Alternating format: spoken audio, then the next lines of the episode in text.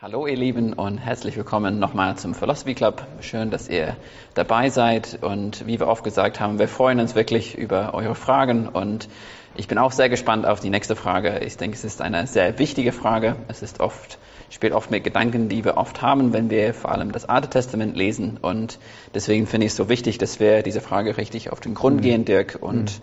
ja, ich freue mich auf deine Antwort. Mhm. Und die Frage ist, was für ein Gott ist der Gott des Alten Testaments, der mordlustig und blutrünstig das Volk Israel befiehlt, ganze Völker auszurotten? Ja. Die Frage danach, ob Gott das moralische Monster ist. Mhm. Ähm, ich kann übrigens, Marc, ich kann als Einleitung, ich kann die Frage sehr gut nachvollziehen. Mhm. Ähm, es ist ja öfters mal so, dass wir im Alten und im Neuen Testament was lesen, was uns erstmal nicht so passt ja, mhm. oder was gegen unsere Sympathien geht, wo wir Fragen haben und sagen kann, wie kann das sein? Ist das tatsächlich mein Gott? Mhm. Ähm, das heißt, ich habe vollstes Verständnis. Ne? Mhm. Mir geht es auch manchmal so. Ja. Ähm, als nächste Vorrede, auch noch immer noch eine Vorrede, denke ich, wäre es wichtig zu sagen, dass, dass, dass es einen Unterschied gibt zwischen Alten Testament und Neuen Testament. Wie müssen wir gleich noch angucken? Ja. Es ist, gibt tatsächlich einen Unterschied, dass im Alten Testament äh, Israel eine theokratische Nation war, also die Idee, Gott ist der eigentliche Führer, Gott ist der König. Mhm. Ähm, es ist das Privileg des Königs, Krieg zu führen oder Frieden zu schließen, mhm. wie in jeder Nation. Ähm, also die Regierung entscheidet letztendlich über Krieg und Frieden. Im, im Alten Testament war das eben Gott, mhm. der, entschi der entschieden hat für Krieg und Frieden, was Israel macht. Ja. Die Situation haben wir heute nicht mehr so. Ja? Also heute ist Gott der Gott der Gemeinde mhm. ähm, und äh, die Gemeinde soll, muss, darf Verfolgung zu seiner Herrlichkeit ertragen. Mhm. Ähm, die Gemeinde darf auf keinen Fall irgendeine Art von Gewalt anwenden, um ihre eigenen Ziele zu erreichen, mhm. äh, sondern das Ziel der Gemeinde wird ausschließlich durch das Verkündigen der guten Botschaft, durch das Verbreiten der Wahrheit in Demut, Liebe ähm, äh, und äh, Nächstenliebe und Hilfsbereitschaft, insbesondere für die Armen und Schwachen, mhm. äh, verbreitet. So, da ist der Unterschied, aber wir haben immer noch das Problem trotzdem, das muss man nur, nur mal so als Vorrede sagen, wir haben immer noch das Problem, dass wir sozusagen im Alten Testament den Gott haben, äh, der über mehrere Stämme den sogenannten Herrem, äh, also den Bann ausgesprochen hat. Mhm. Das heißt, die Israeliten sollten, als sie Kanaan eroberten, ähm, niemanden übrig lassen, sondern tatsächlich diese ganzen Stämme komplett ausrotten. Ähm, das sehen wir in Josua Kapitel 6, Josua Kapitel 8 und ein Stück, glaube ich, noch in Josua Kapitel 11. Ähm, manche Leute versuchen sich da so ein bisschen aus der, mm, aus der schwierigen, aus der misslichen Lage herauszubringen und zu sagen, naja, das war Josua, das war einfach der Kriegsherr, mhm. der wollte da rein, das war das Volk Israel. Ähm, und dann hat man zu seiner eigenen Legitimation, hat man halt das Alte Testament, also Buch Josua geschrieben, mhm. um zu sagen, dass das korrekt war, was man da gemacht hat. Ich glaube, das lässt sich historisch nicht so, mhm. ist kein guter Ausweg. Ja. Ähm, weil, also erstens haben wir es in den fünf Büchern Mose, in 5. Mose, ich glaube, ich glaube Kapitel 7, ähm, äh, ja, Kapitel 7, Vers 1 bis 2 folgt die Anweisung, ähm, diesen Bann unter diesen Völkern zu, zu, vollstrecken, also sie komplett umzubringen äh, auf die Anweisung Gottes. Mhm. Zweitens, wir haben nie eine Revision äh, im Alten Testament. Also nie kommt mal ein Prophet daher und sagt, wie konntet ja. ihr nur? Ja. Ja. Ähm, ganz im Gegenteil, wir haben im Psalm 106 äh, haben wir von den Versen 24 bis 35 haben wir eine, äh, eine Beschreibung, dass das dass über gewisse ähm, Stämme, äh, dass die Israeliten das eben nicht gemacht haben und das wird als Ungehorsam ja. äh, beschrieben. Mhm. Und vor allen Dingen, wenn wir ins Neue Testament kommen, Jesus hat auch nie eine Revision vorgenommen. Also mhm. Jesus hat nie gesagt, das war ein Fehler der Israeliten, hier ist was passiert, sondern so wie wir Jesus kennen, er hat sich immer vollständig hinter das Alte Testament gestellt, hat immer gesagt, also du kannst machen, was du willst, ich bin nicht gekommen, um das Gesetz aufzulösen, um was zu korrigieren, nicht ein i-Tüpfelchen wird weggenommen mhm. werden. Ähm, er hat sich voll hinter die Autorität des Alten Testamentes gestellt, hat immer wieder gesagt, das ist Alte Testament ist das Wort Gottes. Ja. Und das von dem Jesus, der eigentlich relativ schnell ist, wenn es darum geht, ähm, Fehler oder Fehlinterpretationen zu korrigieren. Mhm. Also wenn wir uns an die Bergpredigt erinnern, ähm, alles das, wenn Jesus sich gegen gegen etwas stellt, was mit dem Alten Testament zu tun hat, war es immer die falsche Interpretation, wie man das Alte Testament gesehen hat. Mhm. Also, Auge um Auge, Zahn um Zahn, äh, wird korrigiert durch äh, dem Nächsten eine Wange hinhalten. Ja. Ähm, übrigens auch eine Frage, machen wir irgendwann mal später, was, ja. was das ist. Mhm. Aber das war eine Missinterpretation mhm. äh, von dem, äh, äh, von dem, wie Pharisäer und Sadduzäer damals gelehrt haben. Und Jesus hat die wahre, die wahre Intention herausgebracht. Mhm. Wir haben überhaupt keinen äh, äh, Jesus, der ähm, die, sagen wir so, die, die gewaltige, ich sage es mal, bringt es mal auf den Punkt, Rache Gottes im Alten Testament oder seine gerechte Strafe ähm, irgendwie negiert oder sagt, das war nicht richtig. Mhm. Ähm, ich denke nur zum Beispiel an Matthäus ähm, 21, glaube ich, ist es. Ich muss dann nochmal nachgucken. Ähm, das, da spricht Jesus, äh, er, er, er, macht Wehrufe auf die mhm. Städte, die ihm nicht ge, gehorcht haben mhm. und sagt zu ihnen, ähm, wehe euch, ähm, Sodom und Gomorra hätte schon längst Buße getan. Mhm. Aber euch wird es eines Tages mal schlimmer ergehen als Sodom und Gomorra. Ja. Ähm, jetzt muss man sich im Alten Testament angucken, was mit Sodom und Gomorra passiert ist. Mhm. Ähm, die sind wirklich ganz erbärmlich untergegangen. Ja. Ähm, auf eine sehr gewalttätige Art und Weise. Mhm. Und Jesus droht Menschen, die keine Buße tun, also die über ihre bösen Werke nicht sagen, dass es ihnen leid tut mhm. und dass sie umkehren, er droht ihnen furchtbarere Dinge an, ja. als was mit Sodom und Gomorra passiert ist. Mhm. So auch, also dieses Bild, diese Idee, dass wir einen gewalttätigen Gott im Alten Testament haben, einen lieben, netten Jesus, der niemandem was zu Leide tut im Neuen Testament, ja. das Bild funktioniert nicht. Ja. Also natürlich kann ich das nachvollziehen, dass unser Jesus manchmal ein bisschen lieber und netter dargestellt wird. Und der Gott des Alten Testaments ein bisschen böser. Also eigentlich ist, ja. Aber ja. das ist eine, ein Fehllesen der Geschichte. Mhm. Äh, ist es nicht so? Ich, ich denke das auch. Äh, ich denke, auf der einen Seite denke ich, Gott bleibt gleich. Ja. Das ist ein Attribut von Gott, der bleibt immer gleich. Und das heißt, er ist gleich im Alten Testament und ist immer noch ja. gleich im Neuen. Und ich denke, ich sehe im Alten Testament viel Gnade.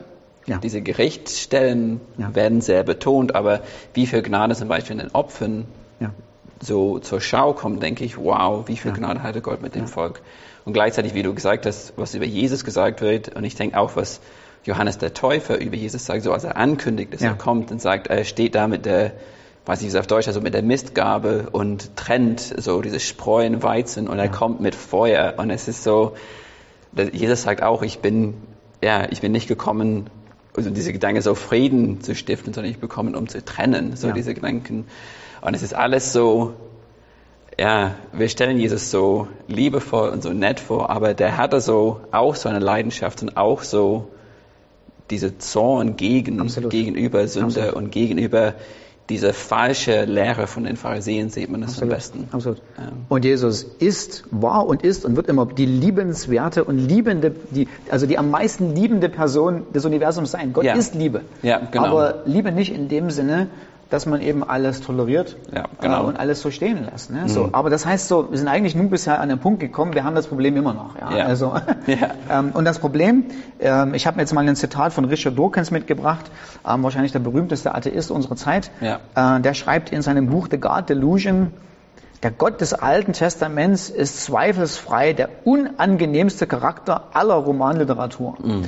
Ähm, eifersüchtig und stolz darauf, ein erbarmungsloser Kontrollfreak, rachsüchtig, blutdürstiger Auslöscher ganzer Ethnien. Mhm. Ähm, so, das ist die Anschuldigung, die wir haben aufgrund dessen, was wir im Buch Josua lesen. Mhm. Ähm, Gott ist ein rachsüchtiger Auslöscher ganzer Ethnien.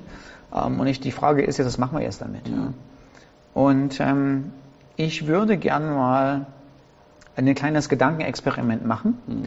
Und ein Bild kurz zeigen. Ich zeige es aber nur ganz kurz, weil es relativ gewalttätig ist. Und das mhm. Bild soll illustrieren, dass wir uns nicht nur erst, was nicht funktioniert ist, es geht nicht nur 1. Mo, äh, äh, Josua Kapitel 6 anzugucken ähm, oder 5. Mose Kapitel 7 und zu sagen, das ist das einzige Bild, was ich mir angucke. Man mhm. muss das ganze Bild angucken, was eigentlich los ist, um eine ausbalancierte Sicht darüber zu kriegen, wer ist Gott wirklich? Mhm.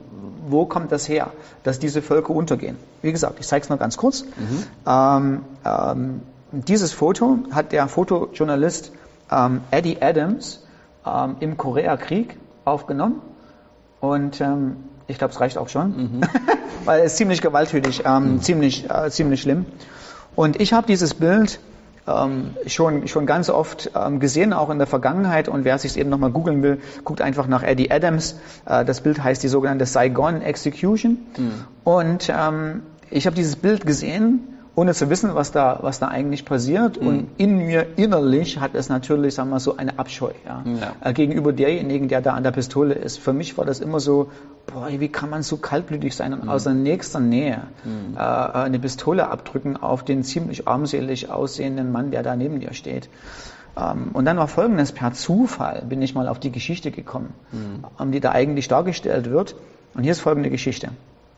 Der General heißt General Luan, ist ein Südkoreaner, der also da auch die Pistole abdrückt. Mm. Und der Nordkoreaner heißt Van Lem. Ähm, und was hier passiert ist, Van Lem ist ein Gruppenleiter gewesen von der Invasionsarmee der Tet-Offensive. Also da haben die Nordkoreaner eine Offensive gestartet gegenüber dem, dem Süden. Mhm. Ähm, ähm, ziemlich grausam übrigens auch. Und Van Lem, also derjenige, der erschossen wird, wurde festgenommen bei einer Verteidigungsaktion ähm, in dem Augenblick, wo er an einem Massengrab von Zivilisten stand, die seine Gruppe abgeschlachtet hatte. Van Lem selber hatte unter anderem mindestens eine Frau und sechs Kinder äh, brutal ermordet. Mhm.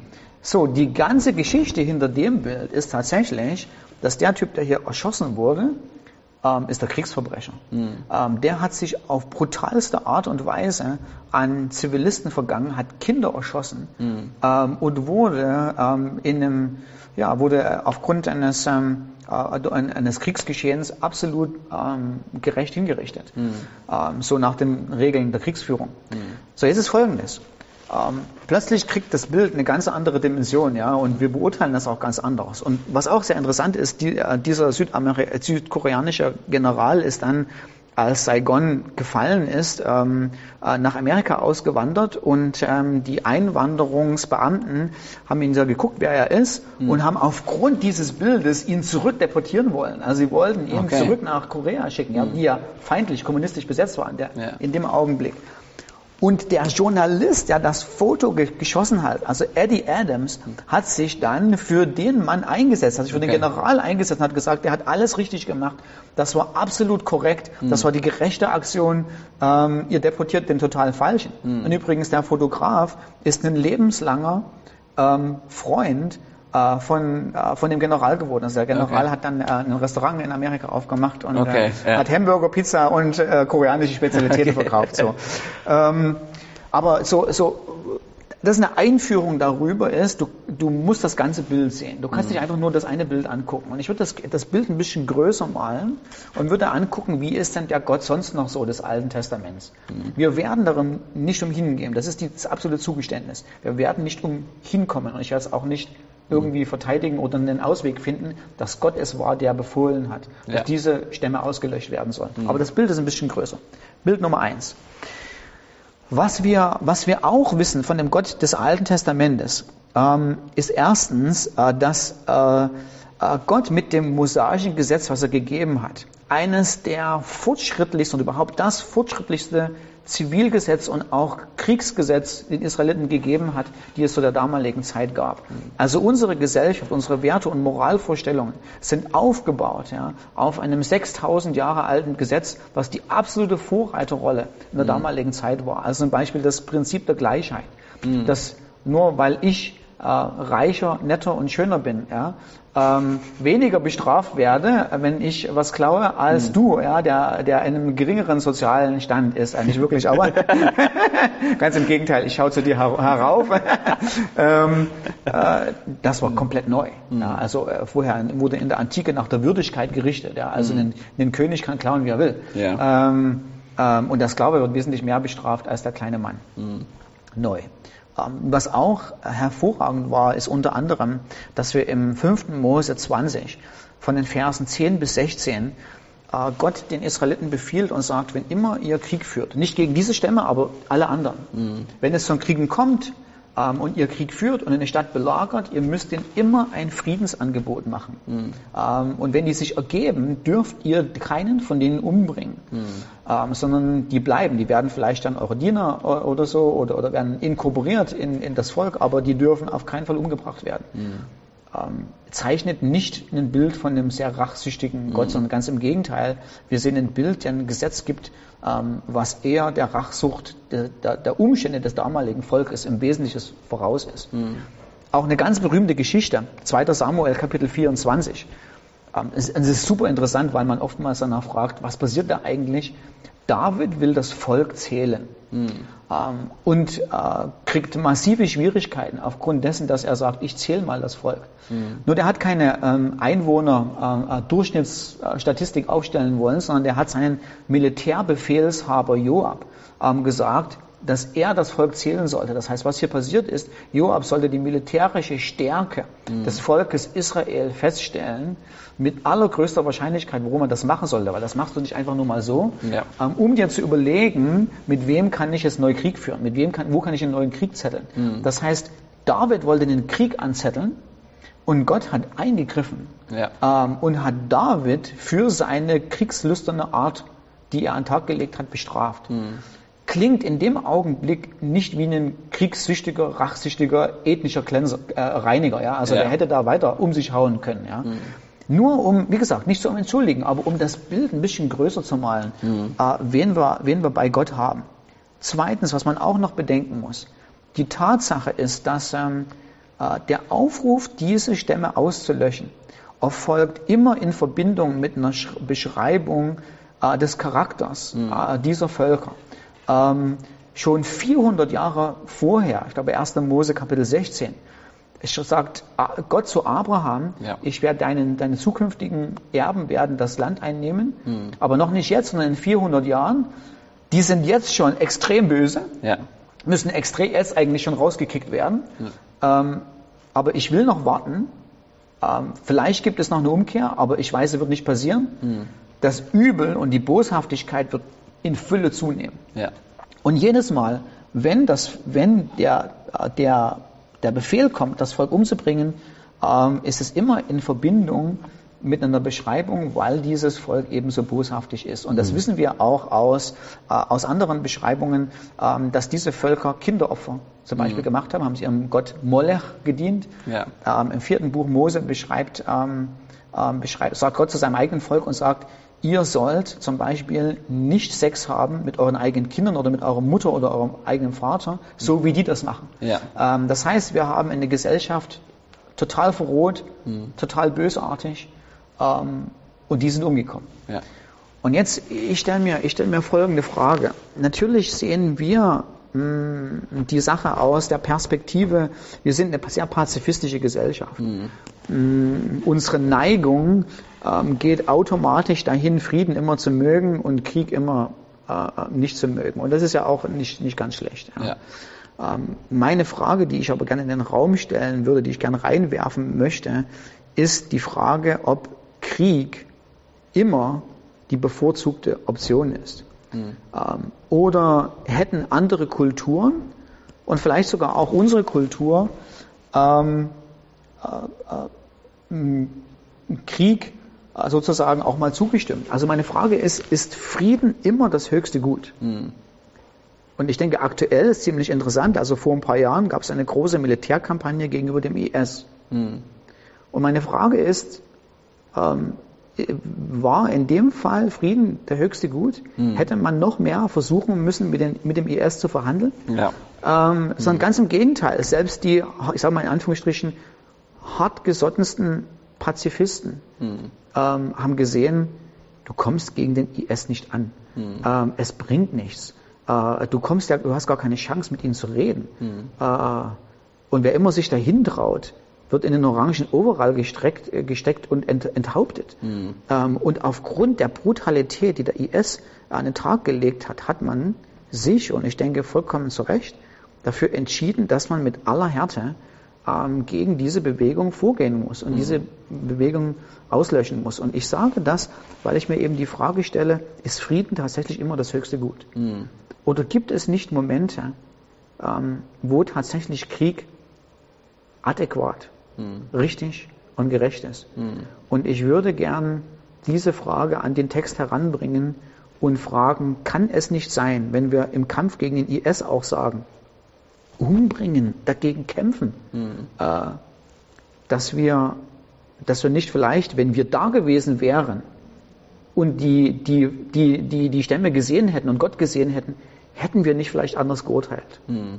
Hätten wir nicht vielleicht auch gesagt, das geht nicht, das, das kannst du nicht zulassen. Mhm. Das ist übel, das ist böse. Ja. Ähm, also ich sag mir, ich sag, sag mir mal so, mh, hm, man erwartet natürlich von Gott, dass er auch immer eingreift und mhm. das Gute beschützt und das Böse vernichtet. Ja. Ähm, und man, auf der anderen Seite fragt man sich dann natürlich, warum hat er Adolf Hitler nicht umgebracht? Oh, mhm. es wäre, hätte so viel Leid ersparen können. Mhm. Ähm, wäre es nicht viel sinnvoller gewesen, hm, was weiß ich, Adolf Hitler 1933 oder 1918 umzubringen? Ja.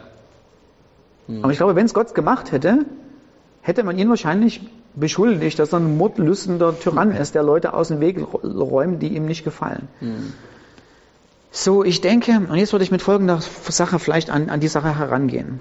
Ich denke, wir, wir setzen unsere Vorstellung falsch wenn wir Gott beschuldigen und ihm sagen, er ist mordlüstern und er hat einen schlechten Charakter. Mhm. Ich glaube, wenn wir lesen, wer Gott sonst noch so ist mhm. und wie er mit uns umgeht, dass er sich unter anderem selbst für uns opfert, obwohl wir ja. es nicht verdient haben, ja. sehen wir alles andere als einen mordlüsternen Gott, mhm. sondern wir sehen einen Gott, der Liebe in Person ist. Mhm. Und trotzdem der Gott ist, der die Leute umgebracht hat. Ja. Ähm, und ich frage mich, ob es nicht so ist, ähm, und vielleicht noch die andere Sache. Wir sind diejenigen, die die Bösen sind. Ja? Ja. Also wir lesen die Geschichte falsch. Wir lesen oftmals die Bibel und wir sehen uns und sagen wir, ich bin wie David. Ja? Ähm, ich bin derjenige, der auf Gott vertraut und Goliath umbringt. Aber wenn wir zu der damaligen Zeit da gewesen wären, wären wir Davids gewesen oder wären wir Goliaths gewesen? Mhm. Ähm, und ich glaube, wir drehen den Spieß um. Mhm. Und wenn wir eine Beschreibung, die Beschreibung des allwissenden Gottes, der unser Herz kennt, sehen, mhm. sehen wir eigentlich viel klarer, dass wir die Übeltäter sind. Mhm. Und ich glaube, es funktioniert nicht so richtig. Ich nehme oftmals den, den Vergleich gerne des Orks aus der Herr der Ringe. Mm. Ja, wir sind Orks mm. und wir wollen aber gerne richten, ja. was Recht und Ordnung ist. Ich glaube, wir haben ein verdrehtes Bewusstsein von Recht und Ordnung und ich glaube, wir wissen nicht, wie gut Gott eigentlich ist, wie wertvoll er ist, wie heilig er ist und wie böse es ist, wenn Menschen ihn hassen und ihn ablehnen. Ja. Ähm, und ich denke, es ist eine wichtige Ergänzung. Was ich finde, ist, ich glaube, es ist bei Ezekiel, dass er so gerecht aussprechen soll, zum Beispiel ja. über Ägypten. Und dann direkt danach sagt Gott, du sollst jetzt ein, ähm, ein Klagelied über Ägypten singen ja. in demselben so Gedanken. Ja. Und es ist so dieses, Gott ist gerecht und er bestraft. Und das ist gut, das, brauchen, das wollen wir, dass der Richter bestraft, dass er nicht einmal sagt, naja, es war nicht so schlimm. Aber gleichzeitig, wie es den Menschen geht unter der Sünde und wie wir handeln, ist etwas, was Gott wirklich Leid bereitet. Und ich denke, das ist etwas, was wir auch im, in dem Bild halten müssen, dass Gott auch so denkt und dass er nicht einfach denkt, ja, ich habe einfach Lust, euch umzubringen. Ja, genau. Äh, genau. Ähm, Hesekiel 33, Vers 1. Ich habe, Gott hat keine Freude am Tod der Gottlosen. Ja, das auch. Also ja. Gott ist nicht so der Tyrann, der sagt, ich freue mich, dich umzubringen. Ja. ja. Ähm, er, er, ist nicht so ein Masochist, der sich da so Genugtuung daraus mhm. äh, übt, sondern es tut ihm herzlich leid mhm. und auf der anderen Seite äh, freut er sich, man muss es einfach mal sagen, er freut sich trotzdem über seine eigene Gerechtigkeit. Ja. Ähm, ein neutraler Beobachter, ich glaube, ein neutraler Beobachter, der von außen drauf gucken würde, würde sagen, endlich Recht und Gerechtigkeit. Mhm. Und das ja. sagen wir ja auch. Also wir sehen, wir sehen die Leute, die äh, die die Juden umgebracht haben in dem KZ. Ja. Mhm. Jetzt kommt endlich die Befreier, die sozusagen da die Leute da befreien. Ja. Mhm.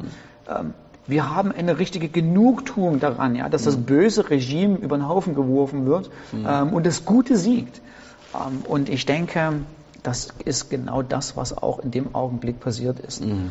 Ähm, natürlich können wir der Beschreibung daran zweifeln und können sagen, das waren vielleicht alles ganz, ganz liebe Leute und so, die mhm. Gott da umgebracht hat. Aber Tatsache ist, wir haben die Beschreibung, Gott selber sagt, dass die Leute äh, nicht nicht, äh, nicht verbesserbar böse waren. Mhm. Äh, es gab keine Möglichkeit. Sie wären nicht besser geworden. Mhm. Ähm, und dass es ähm, Teil seiner, sein Teil einer auch total attraktiven Gerechtigkeit ist. Mhm.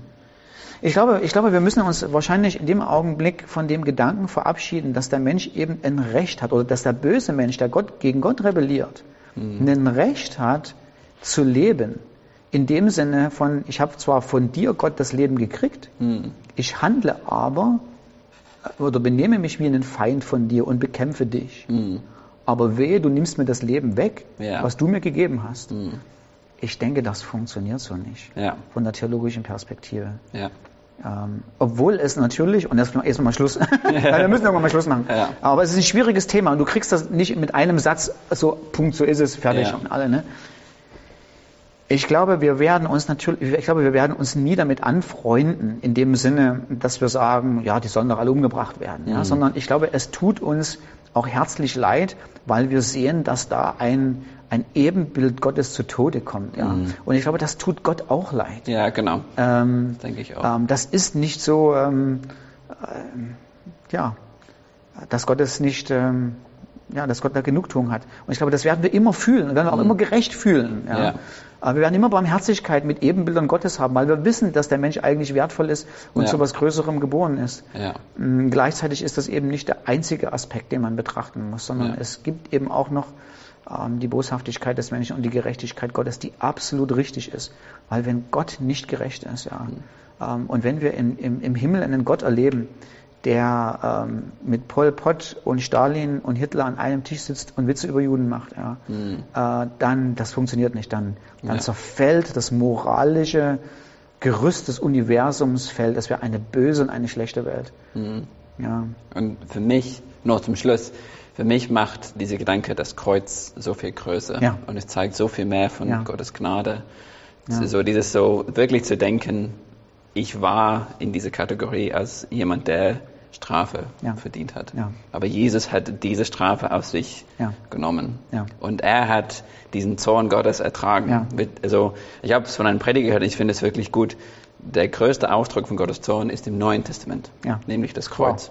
Wow. Und das finde ich so, wie, wie, gesagt, wir denken immer, es ist immer im Alten Testament. Es ist so, Jesus hat die, diese ganzen Zorn Gottes ertragen und ich bin dadurch frei. Und es macht wie gesagt, das Kreuz und Gottes Gnade einfach so viel größer. Ja, ja. Und dafür bin ich unendlich dankbar. Ja, ja. Amen. Amen. Amen. cool. So eine längere Antwort, aber es ist ein sehr wichtiges Thema und ein komplexes Thema. Und wir hoffen, dass wir euch damit geholfen habt. Schön, dass ihr dabei wart.